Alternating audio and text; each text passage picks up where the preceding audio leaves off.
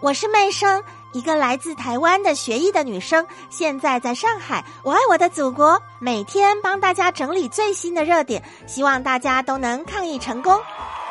最近这几天转阳的人越来越多，朋友都在说羊之前看起来好可爱呀，可是现在羊不要来找我，我不要当小羊人。现在这种状况叫我们上班，如果变成小羊人了，那老板会负责任吗？嗯，那妹生很负责任的又给大家找了靠谱的答案来喽。我们一起来听听看，上海市律师协会的副主任李华平律师，他来为我们解答疑惑啦。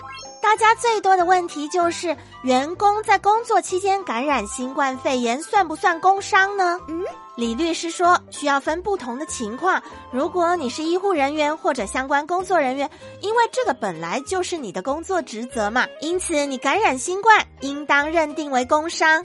但是其他人员在工作过程当中感染了新冠都不能算工伤，在上下班期间感染新冠肺炎的，一律也不算工伤。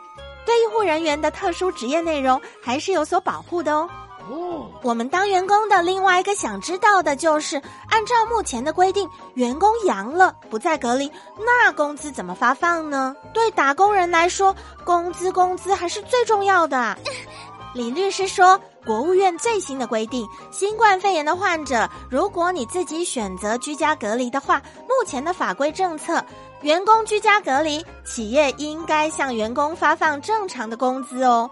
如果你隔离之后因为病情严重转到医院去治疗的，那么在治疗过程当中呢，是应该要发放病假的工资。结论是都应该发工资。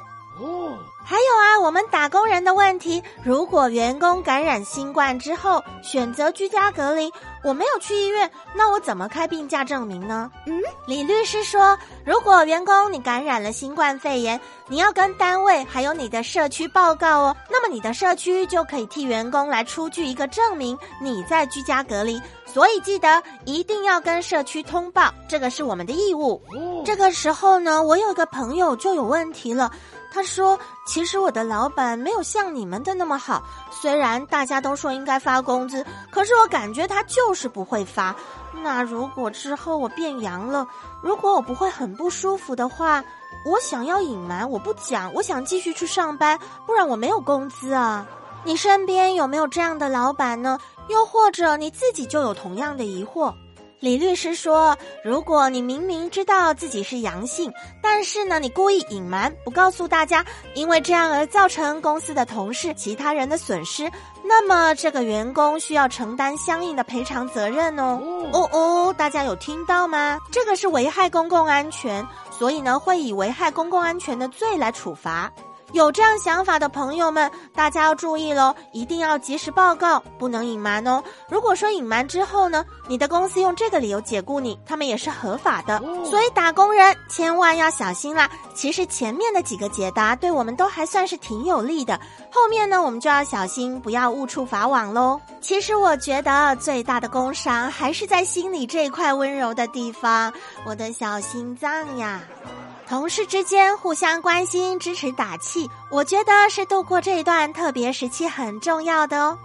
如果你也喜欢今天的节目，记得把它分享给你的朋友，让我们一起在抗疫的路上越走越有信心。